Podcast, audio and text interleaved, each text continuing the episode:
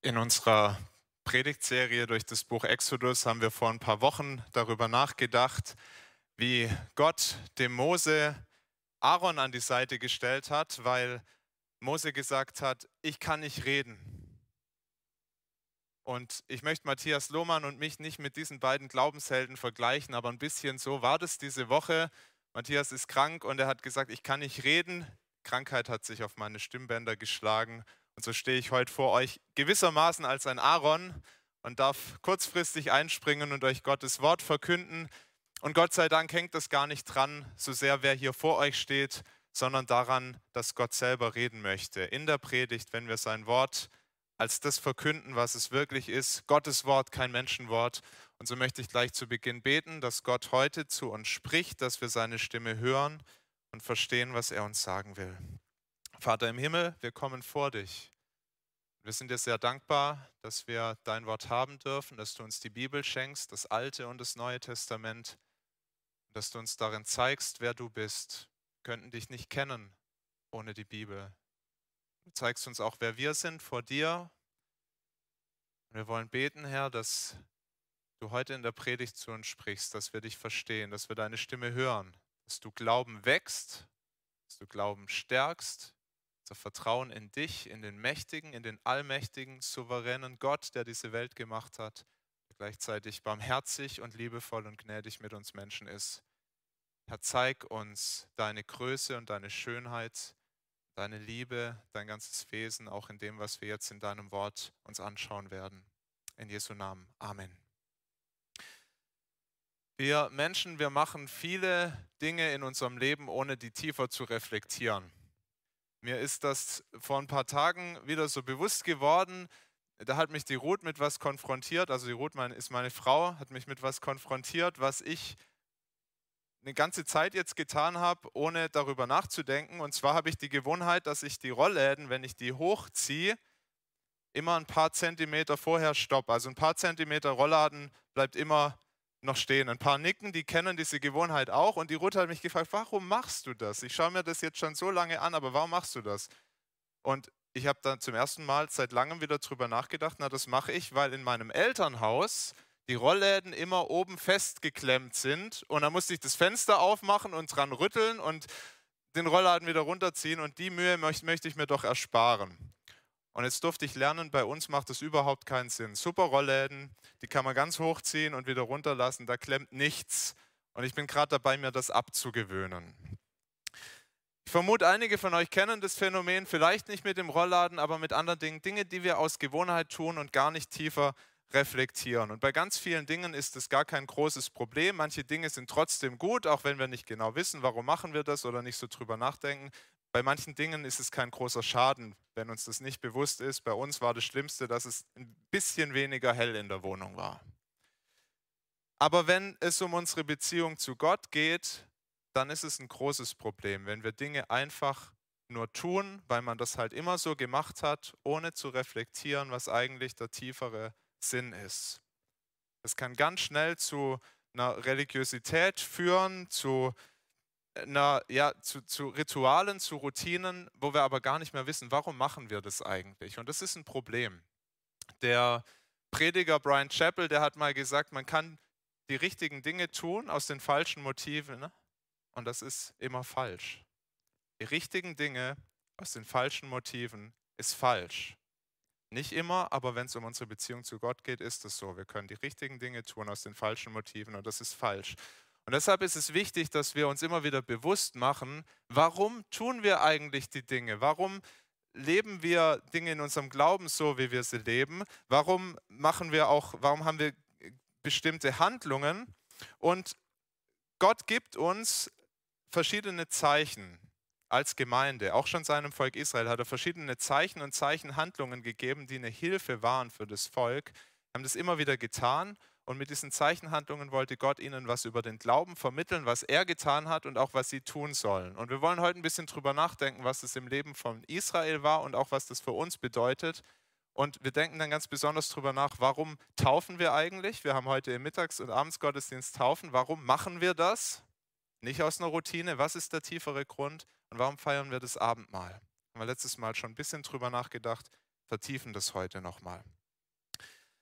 Lasst uns schauen in den Predigtext von heute. 2. Mose, Kapitel 13, die Verse 1 bis 16.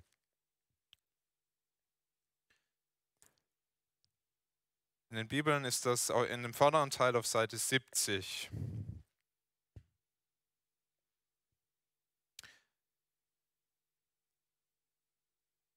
Und der Herr redete mit Mose und sprach, Heilige mir alle Erstgeburt bei den Israeliten. Alles, was zuerst den Mutterschoß durchbricht bei Mensch und Vieh, das ist mein. Da sprach Mose zum Volk, Gedenkt an diesen Tag, an dem ihr aus Ägypten aus der Knechtschaft gezogen seid, denn der Herr hat euch mit mächtiger Hand von dort herausgeführt. Darum sollst du nicht gesäuertes Brot essen. Heute zieht ihr aus im Monat Abib. Wenn dich nun der Herr bringen wird in das Land der Kanaaniter, Hethiter, Amoriter, Hiviter und Jebusiter, das er dir geben wird, wie er deinen Vätern geschworen hat, ein Land, darin Milch und Honig fließt, so sollst du diesen Brauch halten in diesem Monat. Sieben Tage sollst du ungesäuertes Brot essen, und am siebenten Tag ist des Herrn Fest. Du sollst sieben Tage ungesäuertes Brot essen, dass bei dir weder Sauerteig noch gesäuertes Brot gesehen werde an allen deinen Orten. Ihr sollt euren Söhnen sagen an demselben Tage, das halten wir um dessen Willen, was uns der Herr getan hat, als wir aus Ägypten zogen. Darum soll es dir wie ein Zeichen sein auf deiner Hand und wie ein Merkzeichen zwischen deinen Augen, damit des Herrn Gesetz in deinem Munde sei.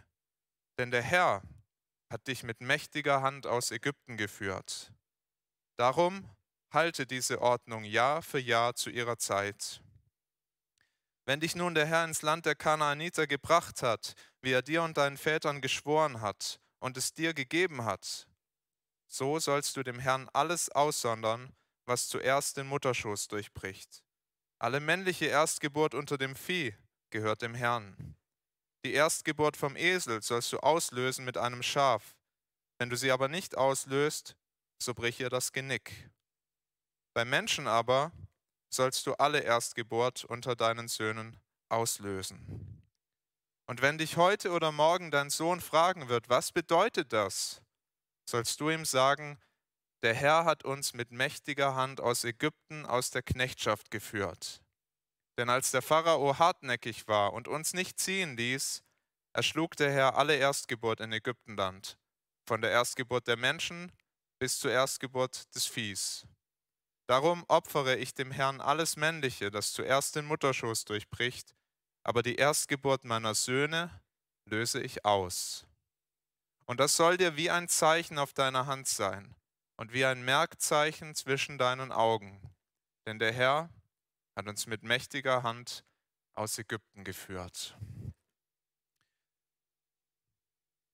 Die Kernbotschaft dieser 16 Verse, die lässt sich in einem Satz so zusammenfassen, weil der Herr uns mit mächtiger Hand gerettet hat, sollten wir seinen Verheißungen vertrauen und unser Leben für ihn leben sind die drei Punkte. Erstens, weil der Herr uns mit mächtiger Hand gerettet hat, sollten wir seinen Verheißungen vertrauen.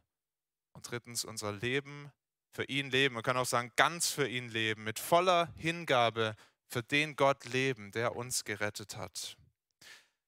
Und wir haben das gesehen letzte Woche und auch in den letzten Wochen, wie Gott das gemacht hat im Leben seines Volks Israels, wie er sie herausgerettet hat aus dieser Sklaverei in Ägypten, die so lange gewährt hat.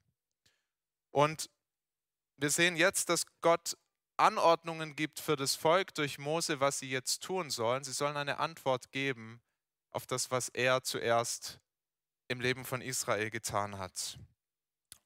Und das ist die Erinnerung, die sich wie ein Refrain durchzieht durch diese 16 Verse, dass Gott nämlich seinem Volk immer wieder sagt, ja, warum lebt ihr jetzt? Warum sollt ihr jetzt so leben, wie ihr leben sollt? Warum all diese Gebote halten? Zwei ganz konkrete hier in diesen Versen. Warum? Weil ich euch gerettet habe. Das ist die Grundlage für alles, was Gott fordert. Ich habe euch gerettet. Vers 3. Gedenkt an diesen Tag, an dem ihr aus Ägypten, aus der Knechtschaft gezogen seid, denn der Herr hat euch mit mächtiger Hand von dort herausgeführt. Darum. Vers 9b, denn der Herr hat dich mit mächtiger Hand aus Ägypten geführt. Darum. Vers 14 und 15, der Herr hat uns mit mächtiger Hand aus Ägypten, aus der Knechtschaft geführt. Denn als der Pharao hartnäckig war und uns nicht ziehen ließ, erschlug der Herr alle Erstgeburt in Ägyptenland, von der Erstgeburt des Menschen bis zur Erstgeburt des Viehs. Darum. Und der Abschnitt endet in Vers 16 nochmal mit der Erinnerung, denn der Herr hat uns mit mächtiger Hand aus Ägypten geführt. Warum ist Gott es so wichtig? Warum kommt es wie ein Refrain wieder und wieder? Viermal in den paar wenigen Versen. Ja, weil das Volk das nie vergessen sollte. Sich wieder und wieder daran erinnern sollte, dass es Gottes Werk war. Dass er zuerst gehandelt hat, dass er zuerst eingegriffen hat. Und das ist immer so bei Gott. Was wir Menschen tun, ist eine Antwort auf das, was Gott tut. Und er hat diese gewaltige Rettung seinem Volk gebracht. Und bis heute hat sich daran nichts geändert, dass das, was wir tun, eine Antwort ist. Und ganz besonders das, was wir als Christen tun, ist eine Antwort auf die Rettung Gottes. Und deshalb möchte ich dich, deshalb möchte ich uns das am Anfang fragen, weil es so wichtig ist. Wir können sonst nämlich in eine, in eine, kalte Routine und wir können ganz viel machen und auch in der Gemeinde sein und so weiter, aber wir müssen diese Rettung erfahren haben. Aus dieser Rettung kommt alles. Deshalb möchte ich dich persönlich fragen, kennst du diesen Gott, der rettet, damals gerettet hat und der heute Menschen rettet? Kannst du sagen, er hat auch mich ganz persönlich mit seiner mächtigen Hand gerettet? Denn diese Sklaverei, die Israel damals erlebt hat, das ist ja nur ein Bild. Wir haben es tatsächlich erlebt, aber es ist ein Bild für eine viel größere Not und eine viel größere Knechtschaft, unter der alle Menschen leben und leiden.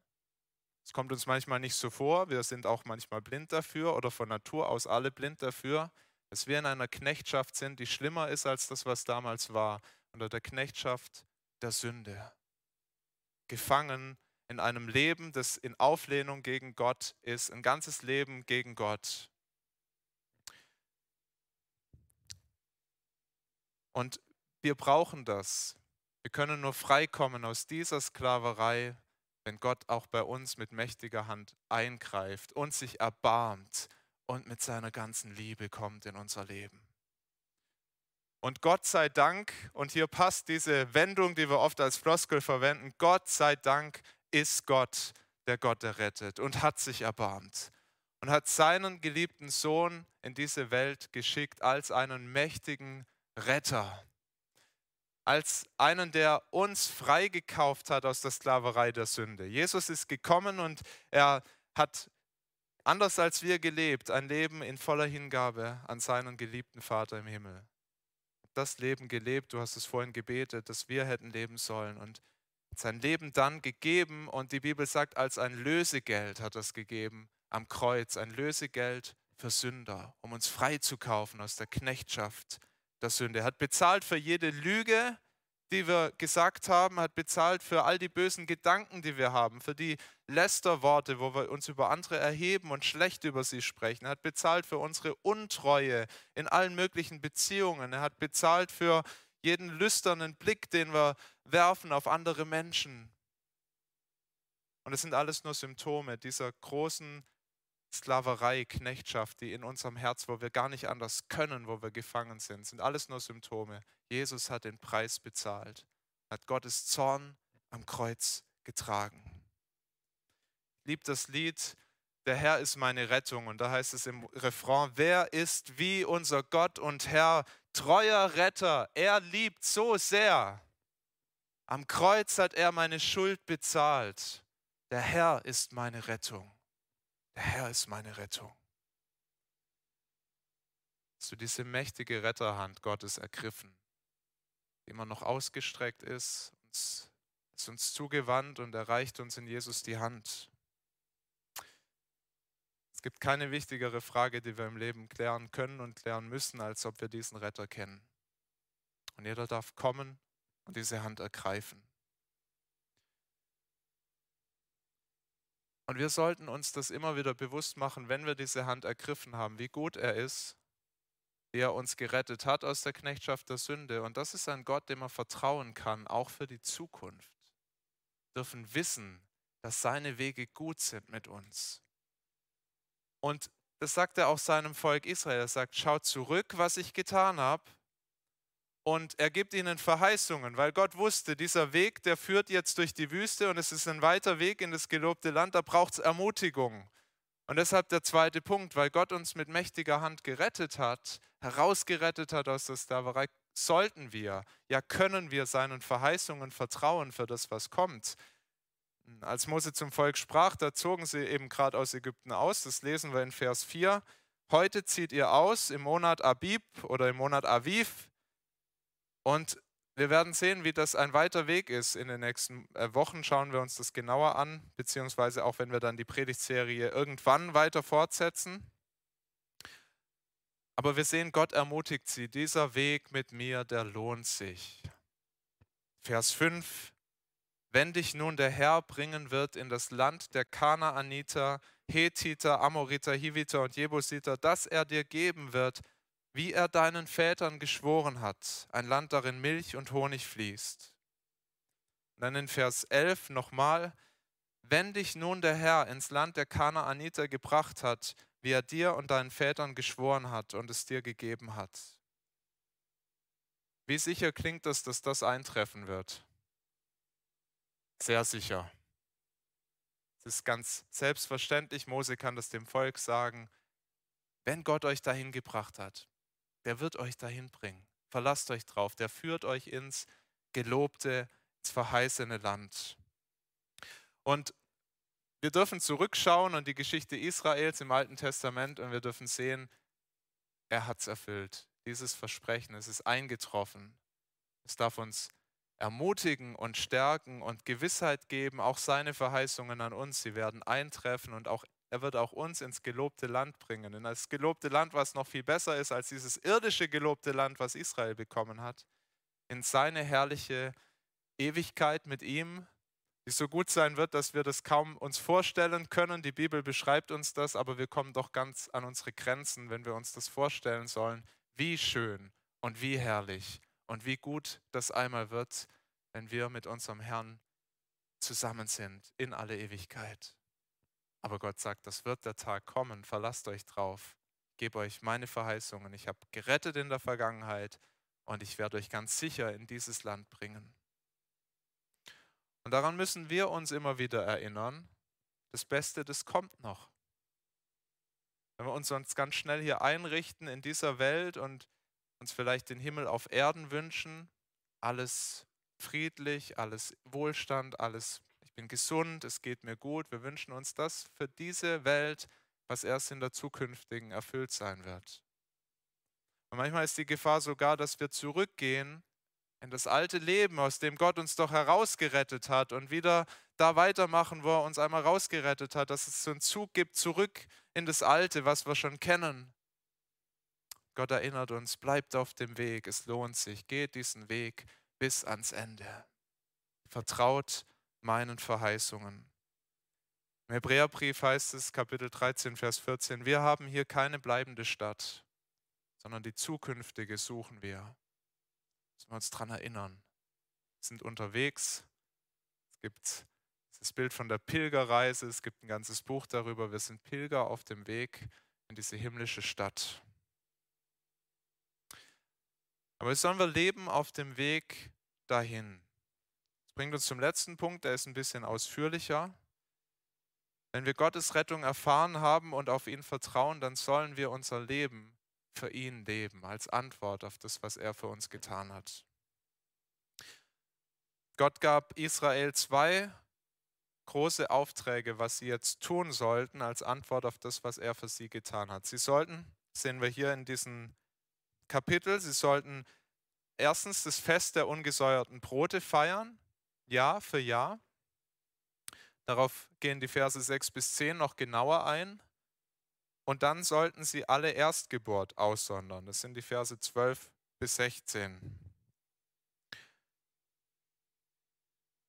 Und in beiden Anordnungen zeigt sich, dass Gott Israel nicht einfach aus der Knechtschaft des bösen Pharao herausgerettet hat und die jetzt machen konnten, was sie wollten. Ihre eigenen Herren waren. Jetzt sind sie in der Freiheit und jetzt können sie das Leben leben, so wie sie sich das vorstellen. Nein, hat es vorher schon immer wieder angedeutet, hat gesagt, warum er dieses Volk rettet. Sagt dem Pharao, lass mein Volk ziehen, damit es mir dient. Er befreit das Volk aus der Knechtschaft damit es unter seine gute Herrschaft kommt, nach seinen Geboten lebt, nach seinem Willen lebt, befreit ist zu einem Leben für Gott. Das ist das Ziel. Und es drückt sich aus in diesen beiden Geboten, die er gibt, nach denen sie leben sollen als Gottes Volk. Es gibt später noch viel mehr Gebote für dieses Volk, aber das hier sind zwei Aufträge, die er seinem Volk gibt. Nicht als Option, sondern das sollt ihr tun. Jahr für Jahr, das Fest der ungesäuerten Brote, jedes Mal, wenn ein Kind geboren wird, ein Erstgeborenes, es auslösen. Schauen uns das gleich genauer an, was das heißt. Aber bleiben wir zuerst bei dem Fest der ungesäuerten Brote in den Versen 6 und 7. Da heißt es, du sollst, nee, sieben Tage sollst du ungesäuertes Brot essen und am siebten Tag ist des Herrn Fest. Du sollst sieben Tage ungesäuertes Brot essen, dass bei dir weder Sauerteig noch gesäuertes Brot gesehen werde an allen deinen Orten. Mit diesem Fest dachte Israel an die Nacht, als sie ausgezogen sind aus Ägypten. Und als, sie, als es plötzlich ganz schnell gehen musste und es nicht mehr Zeit war, um noch einen Brotteig gehen zu lassen und sie deshalb ungesäuertes Brot gemacht haben, ohne Hefe, Wasser, Mehl 18 Minuten backen, das ist im wahrsten Sinn des Wortes Fast Food. Es musste schnell gehen in dieser Nacht der Rettung.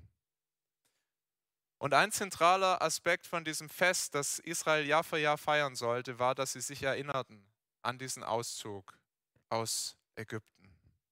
Wie Gott mit seiner mächtigen Hand eingegriffen hat, wie er seine Liebe und Fürsorge und Stärke gezeigt hat, als er sie befreite haben darüber letzte Woche in der Predigt genauer nachgedacht, wie Gott gerettet hat und dass das auch ein Hinweis ist auf das Abendmahl. Wir erinnern uns im Abendmahl daran, wie Gott eingegriffen hat. Wir haben ein ähnliches Fest. Wir feiern nicht mehr das Fest der ungesäuerten Brote als Christen, aber wir denken in ähnlicher Weise daran, was Gott für uns getan hat. Erinnern uns, wie Jesus seinen Leib gab, wie das Blut geflossen ist und unsere Schuld bedeckt wenn wir das Brot zu uns nehmen und den Wein trinken. Das ist das Erste, aber das Fest hat mehr als Erinnerung für uns. Das Zweite ist die Lehre der nächsten Generation. Das sehen wir hier sehr deutlich, wie wichtig das Gott ist, dass es von Generation zu Generation weitergegeben wird, was er getan hat. Vers 8, da heißt es, ihr sollt euren Söhnen sagen, an demselben Tag das halten wir um dessen Willen, was uns der Herr getan hat, als wir aus Ägypten zogen. Darum soll es dir wie ein Zeichen sein auf deiner Hand und wie ein Merkzeichen zwischen deinen Augen, damit des Herrn Gesetz in deinem Munde sei. Denn der Herr hat dich mit mächtiger Hand aus Ägypten geführt. Darum halte diese Ordnung Jahr für Jahr zu ihrer Zeit. Es gibt heute ganz viele Kinder in unserem Land, die, sind, die, die haben am Karfreitag frei und am Sonntag feiern sie dann Ostern und die haben keine Ahnung warum. Und dieses Gesetz hier, das ist gegeben in, in der Zeit Israels, damit sowas nicht passiert. Gott sagt, feiert dieses Fest und erklärt euren Kindern, warum ihr das tut. Und gibt es als eine Anordnung an, gibt es immer weiter, damit es nicht vergessen wird, damit niemals vergessen wird, wie ich eingegriffen habe. Und liebe Eltern, das geht vor allem zuallererst an uns. Wir sind gefordert, wie damals die Eltern in Israel, dass wir unseren Kindern erklären, zuerst mal die Zeichen, die Gott uns gibt. Warum feiern wir das Abendmahl in der Gemeinde? Warum taufen wir Geschwister in unserer Gemeinde? Warum machen wir das? Dann auch die Feste, die wir feiern. Warum tun wir das? Und eigentlich geht das noch weiter. Warum halten wir manche Gebote und warum, warum tun wir tun wir Dinge und warum tun wir Dinge nicht? Ich denke an so manchen Erwachsenen, der in einem christlichen Elternhaus groß geworden ist und ich habe das mehr als einmal gehört, dass mir Leute gesagt haben, die so groß geworden sind, ich habe eigentlich nie verstanden, warum wir die Dinge getan haben. Meine Eltern haben gesagt, Christen machen das halt so. Wir machen das so, wir sind Christen, aber sie haben es mir nicht erklärt. Es ist wichtig, dass wir unseren Kindern erklären, warum wir die Dinge tun, die wir tun. Und es ist unsere Aufgabe als Eltern. Und ich predige es mir selbst. Wir haben auch drei Kinder. Es ist unsere Aufgabe. Und es kann sein, dass du an manchen Punkten nicht, selber gar nicht weißt, warum halten wir das Gebot, warum machen Christen das. Und dann möchte ich dich bitten, geh, geh dem nach, lies vielleicht ein gutes Buch, frag einen Pastor, ähm, tu dich zusammen mit anderen in der Gemeinde, aber geh diesen Fragen nach, um sie den Kindern gut zu beantworten. Aus Liebe zu Gott und aus Liebe zu deinen Kindern, die das brauchen, es verstehen müssen. Unsere Kindergottesdienstmitarbeiter und Mitarbeiterinnen, die sind wunderbar und ähm, wir haben in der Gemeinde auch Möglichkeiten, um die Kinder mitzuprägen und ihnen das weiterzugeben, aber zuallererst sind wir als Eltern gefragt. Das ist also der zweite Punkt, die nächste Generation lehren. Und wir sehen, Israel hat das nicht immer gefeiert, dieses Fest, aber wenn sie das gefeiert haben, dann war genau das, es wurde weitergegeben und weitergegeben, wie Gott ist. Und jetzt noch ein dritter Aspekt dieses Festes. Wir lesen davon in Vers 9. Die Erinnerung soll helfen, damit, und da heißt es dann, des Herrn Gesetz in deinem Munde sei. Sie sollten dieses Fest feiern, damit des Herrn Gesetz in ihrem Munde war. Das heißt, das Wissen um die mächtige Rettung, das sollte dazu führen, dass die Israeliten auch über Gottes Gebote tief nachdachten. Dass sie sich bewusst wurden, wer Gott ist, dass er einen Anspruch hat, was sein Wille ist, dass sie sich das klar gemacht haben, dass sie ein besonderes Volk waren, herausgerufen aus der Knechtschaft zu einem Leben mit Gott, einem Leben nach seinen guten Geboten. Die Herzenshaltung, die da zum Ausdruck kommen soll in dem Fest, ist nicht, dass sie das einfach feiern, sondern dass sie sagen, weil Gott uns so gnädig war, ordnen wir unser ganzes Leben ihm unter und wir leben nach seinem Willen. Nur wenn sie das so feiern, tun sie die richtigen Dinge aus den richtigen Gründen. Und das ist für uns ähnlich, wenn wir Abendmahl feiern. Nochmal, kein Fest der ungesäuerten Brote für Christen, aber wenn wir das Abendmahl feiern, dann erinnern wir uns nicht nur, was Jesus getan hat, sondern wir werden auch still vor Gott. Wir haben das in unserer Abendmahlfeier oft, dass wir eine Zeit der Stille haben vorher und wir fragen uns, wie haben wir in Antwort gelebt auf das, was Gott für uns getan hat? Wir denken darüber nach, wo ist da Schuld in meinem Leben? Wo lebe ich neben seine Gebote, äh, lebe ich gegen seine Gebote? Und wir bringen das vor ihn und wir bitten um Vergebung. Und Paulus, der ruft die Christen im ersten Korintherbrief auf, feiert das Abendmahl nicht gedankenlos. Nehmt es immer wieder, und wir haben das einmal im Monat, nehmt es immer wieder als einen Anlass, wo ihr wirklich reflektiert, wie bin ich mit diesem Herrn unterwegs? Wo weiche ich ab von seinen Geboten? Und dann kommt zurück und nimmt seine Vergebung neu in Anspruch, aber kehrt auch wirklich um. Sagt, ab jetzt lebe ich anders. Das gilt auch für unsere Beziehungen miteinander in der Gemeinde. Es ist ein besonderer Anlass beim Abendmahl, dass wir nachdenken, wie leben wir als Geschwister eigentlich in der Gemeinde? Leben wir versöhnt miteinander? Leben wir als dieses herausgerufene Volk Gottes? Leben wir als ein Leib, der wirklich Gemeinschaft hat oder sind wir zerspalten in uns selbst? Und Paulus sagt, so soll das nicht sein. Es soll keine Spaltung sein und wenn wir das Abendmahl zerstritten feiern, dann müssen wir es eigentlich gar nicht feiern. Ich kann mich erinnern, dass ich mehrfach in meinem Leben das Abendmahl Brot und Wein an mir vorübergehen lassen musste, weil ich gemerkt habe, ich bin gerade unversöhnt mit jemand, der mit mir Jesus nachfolgt. Und es ist wichtig, dass wir das ernst nehmen, dass wir das Abendmahl nicht gedankenlos nehmen, sondern uns bewusst machen, es ist ein Ruf zur Heiligung, es ist ein Ruf, jetzt wirklich für den Herrn zu leben, ein Ruf zur Umkehr. Und jeder, der kommt mit seiner Schuld, darf diese, diese Vergebung neu in Anspruch nehmen.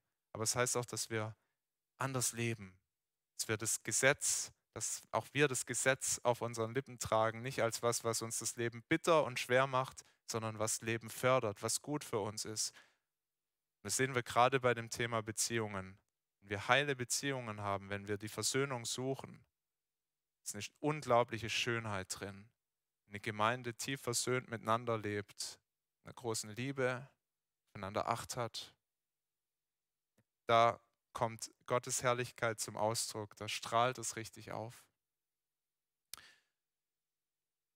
Das bringt uns zur zweiten Anordnung, wo wir das noch deutlicher sehen, wie wichtig ein Leben der Heiligung und Hingabe Gott ist als eine Antwort auf das, was er getan hat. Die Aussonderung der Erstgeburt. Wir lesen ab Vers 11. Wenn dich nun der Herr ins Land der Kanaaniter gebracht hat, wie er dir und deinen Vätern geschworen hat, und es dir gegeben hat, so sollst du dem Herrn alles aussondern, was zuerst den Mutterschoß durchbricht. Alle männliche Erstgeburt unter dem Vieh gehört dem Herrn. Die Erstgeburt vom Esel sollst du auslösen mit einem Schaf, wenn du sie aber nicht auslöst, so brich ihr das Genick. Beim Menschen aber sollst du alle Erstgeburt unter deinen Söhnen auslösen. Gott macht hier deutlich, ich habe einen Anspruch auf euer Leben. Und Gott hat nicht nur irgendeinen Anspruch, hat unser Bestes verdient. Genau das kommt da zum Ausdruck. Die Erstgeburt, er sagt es später auch zum Beispiel über die Kriegsbeute und über die Erstlingsfrüchte. All das, das Beste ist für den Herrn gut genug. Hat das Beste verdient. Und Gott gab diese Ordnung als ein Zeichen, als ein Symbol für das Volk, die Israeliten sollten sich dabei erinnern, wenn sie diese Erstlingsgeburt, wenn sie, wenn sie die, ähm, die Erstgeburt, wenn sie die opferten, beziehungsweise bei den Menschen, wenn sie sie auslösten, wem allein ihr Bestes zustand. Dem Gott, der sie gemacht und der sie gerettet hat. Und wir sehen auch, dass dieser Anspruch allumfassend ist. Es betrifft nicht einfach nur einen Lebensbereich. Das wird dadurch deutlich, dass Gott sagt, von jedem Tier sollt ihr das machen und bei den Menschen. Das, das gilt für alle. Das ist eine umfassende Ordnung, die ich gebe. Beim Esel, der wird hier als eine Ausnahme genannt, weil der Esel ein unreines Tier war und unreine Tiere kann man Gott nicht opfern. Das ist aber nochmal ein Kapitel, das ist wirklich auch ein bisschen, äh, könnte man länger drüber nachdenken, was das jetzt bedeutet mit den unreinen Tieren. Aber wichtig ist es hier, dass Gott sagt, aber das heißt nicht, dass ihr den Esel dann einfach behalten könnt. Den müsst ihr auslösen durch ein Opfertier. Oder wenn ihr das nicht könnt, dann müsst ihr ihn vernichten, dann müsst ihr ihm das Genick brechen. Für Menschen ist das Töten keine Option. Das sagt Gott, die müsst ihr zwingend auslösen durch ein Opfer. Das mag uns erstmal befremdlich vorkommen. Das ist eine völlig andere Welt, völlig anderes Denken. Das, das kennen wir so nicht. Aber wenn wir nochmal dran denken, was, das, was da in der Passanacht geschah, letzte Woche länger drüber nachgedacht, dann wird deutlich, was Gott hier macht. In der Nacht des Auszugs hat er die Israeliten bewahrt, weil es ein stellvertretendes Opfer gab. Wir haben gesehen, die Israeliten hätten auch Gottes Zorn verdient, sein Strafgericht verdient, weil auch die Sünder waren. Aber er hat sie bewahrt durch das Blut eines Lammes. Und diese Anordnung hier in Exodus 13, mit der sorgt Gott dafür, dass auch diese Erinnerung lebendig bleibt im Volk. Und zwar bei jeder Geburt, bei jedem Erstgeborenen wird diese Erinnerung neu hervorgerufen. Und Gott sagt, erklärt es auch euren Kindern. Und es wurde weitergegeben über Generationen, dass es ein stellvertretendes Opfer braucht, sonst müssen wir selber sterben. Ja, die erst, die erstgeborenen Söhne, die mussten nicht sterben, aber es brauchte ein Opfer, damit sie leben konnten. Dieser Gedanke, der wurde weitergegeben, tradiert von Generation zu Generation zu Generation.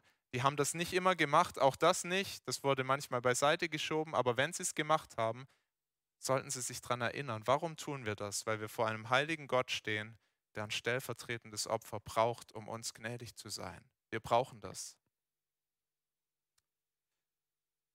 Und so wurde das weitergegeben und Maria und Josef haben circa 1500 Jahre später genau das gemacht. Sie sind Sie haben ihren kleinen Jesus bekommen und dann sind sie in den Tempel gegangen und sie haben ein Opfer gebracht.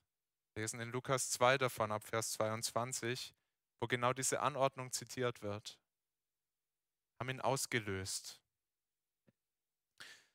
Aber später wurde dann deutlich, dass Jesus nicht einfach ein erstgeborener Mensch war, den man auslösen musste im Tempel, sondern er ist der Erstgeborene vor aller Schöpfung. Das gerade im Kolosser 1 gehört ist der ewige Sohn Gottes, der zu uns Menschen gekommen ist, um dieses stellvertretende Opfer zu bringen, auf das die Israeliten immer geschaut haben, aber sie haben doch nicht erkannt, noch nicht, auf was das hindeutet. Jesus zeigt es uns. Er ist der Stellvertreter, den jeder braucht. Er ist das Lamm Gottes, das geschlachtet ist am Kreuz. Das ist auch der Grund, warum wir keinen Opferdienst mehr haben. Warum ihr jetzt nicht kommt, jeder mit einem Lamm und wir schlachten das dann und besprenkeln hier. Altar nennen wir es ja nicht, den, den Tisch. Wir brauchen diese Opfer nicht mehr, weil Jesus sein Leben gegeben hat. Aber auch uns ist ein Zeichen gegeben, eine Zeichenhandlung, die uns daran erinnert, an die große Rettung diesen Stellvertretertod Jesu und auch an das, was wir als Antwort darauf tun sollen. Und diese Zeichenhandlung, dieses Zeichen ist die Taufe. Heute Mittag und heute Abend werden wir das wieder bezeugen dürfen und dann kommen Christen, die sagen, ich will diesem Herrn Jesus nachfolgen und wir werden sie, wir werden da hinten die Türen öffnen und dann im Taufbecken werden wir sie in den Tod Jesu hineintaufen. Das heißt es, in der, in der Taufe sagt der Christ, ich will mich mit diesem Opfer identifizieren. Ich erkenne an, ich brauche diese Rettung. Und wir taufen ihn und wir, Matthias und ich, wir halten die Täuflinge dann immer ein bisschen länger unter Wasser, damit es sich auch ein bisschen nach Sterben anfühlt. Rechtzeitig äh, kommen sie dann wieder raus aus dem Wasser, aber es ist wirklich in den Tod, wie Jesus ins Grab gegangen ist, begraben und dann wie Jesus auferstanden zu einem neuen Leben. Das ist der Blick darauf, Jesus ist gestorben und er ist auferstanden und wir werden mit ihm leben. Es ist aber auch der Ruf zu einem neuen Leben. Und das macht Paulus im Römerbrief sehr deutlich. Wobei ich noch sagen möchte, in der Taufe an sich, sie ist wirklich ein Zeichen, sie ist ein Symbol. Es passiert nicht da, dass das neue Leben gewirkt wird. Paulus sagt das an die Korinther, ist jemand in Christus. Ist jemand in Christus, ist er eine neue Kreatur. Das Alte ist vergangen, siehe, Neues ist geworden. Der Glaube allein rettet. Aber in der Taufe wird es symbolisiert und wird es anschaulich.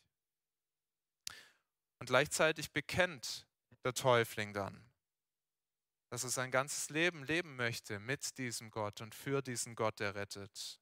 Paulus erklärt in Kapitel 6 von Römerbrief, wisst ihr nicht, dass alle, die wir auf Christus Jesus getauft sind, die sind in seinen Tod getauft.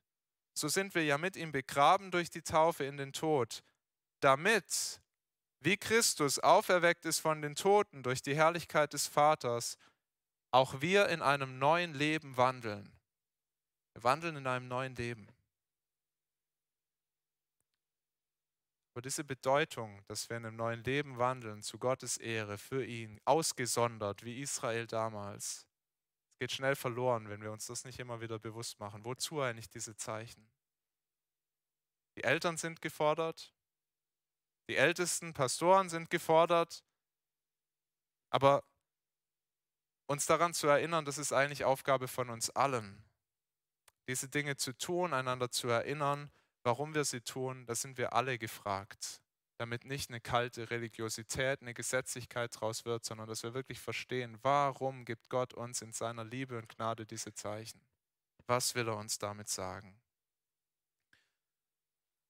Und wenn wir so unseren Glauben bewusst leben und anderen bezeugen, dann kann mit Gottes Hilfe das auch dazu führen, dass noch viele Menschen gerettet werden noch viele ihn erkennen und hinzugefügt werden zu seinem Volk. Das ist ja unsere große Hoffnung. Dafür beten wir, Beten viele von uns, dafür setzen wir uns ein, weil wir uns das so sehr wünschen, dass noch viele Kinder, Verwandte, Kollegen und Freunde und Nachbarn, all die Menschen, die Gott uns so ins Leben stellt und auf dem Weg, den wir begegnen, dass sie das Evangelium doch verstehen und die mächtige Hand des Herrn ergreifen und gerettet werden. Dass sie mit uns das bezeugen dürfen im Abendmahl, der Herr ist meine Rettung und dass sie in der Taufe das zum Ausdruck bringen, ihm folge ich nach. Gottes Rettung ist wirklich der Anfang, damals wie heute. Paulus sagt das, wir haben es am Anfang gehört, denn ihr seid teuer erkauft. Darum preist Gott mit eurem Leib. Lasst uns in dem Bewusstsein leben, wir sind teuer erkauft, ausgesondert, befreit zu einem Leben für Gott, auf dem Weg in seine Herrlichkeit. Lasst uns beten. Und Vater, so kommen wir vor dich und wir danken dir von ganzem Herzen, dass du dich erbarmt hast über uns, dass du unsere Sklaverei gesehen hast, die wir selbst nicht sehen konnten. Sklaverei, die Knechtschaft der Sünde.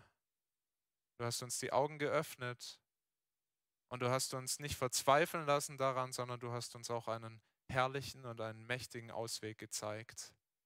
Das Kreuz Jesu, wo er bezahlt hat, wo er uns freigekauft hat von aller Sünde. Herr, wir staunen darüber und wir beten, dass es unsere Herzen noch viel tiefer bewegt. Herr, dass es uns berührt. Du siehst, wie wir auch gleichgültig werden können, kalt werden darüber, wie andere Dinge uns wichtiger werden können. Und wir beten, Herr, dass du doch das Wunder tust, immer wieder neu, dass es unsere Herzen erwärmt, dass es uns froh macht, dass es uns dankbar macht und dass es uns dazu bringt, aus Liebe und Dankbarkeit anders zu leben, alle deine Gebote als gut zu erkennen, sie mit Freude zu tun, nicht wie Sklaven in Ägypten, sondern wie deine geliebten Kinder, die wir wirklich sind, wenn wir auf Jesus vertrauen. Herr, danke, dass wir für dich leben dürfen. Und wir beten, dass du uns die Ausdauer schenkst, die Kraft schenkst, diesen Weg zu gehen, bis in die zukünftige Stadt, bis in deine herrliche Ewigkeit. Dass du uns gebrauchst, einander auch auf diesem Weg zu stärken, dass keiner verloren geht, dass wir alle gut ankommen. Ja, das kannst du tun und darum beten wir in Jesu Namen. Amen.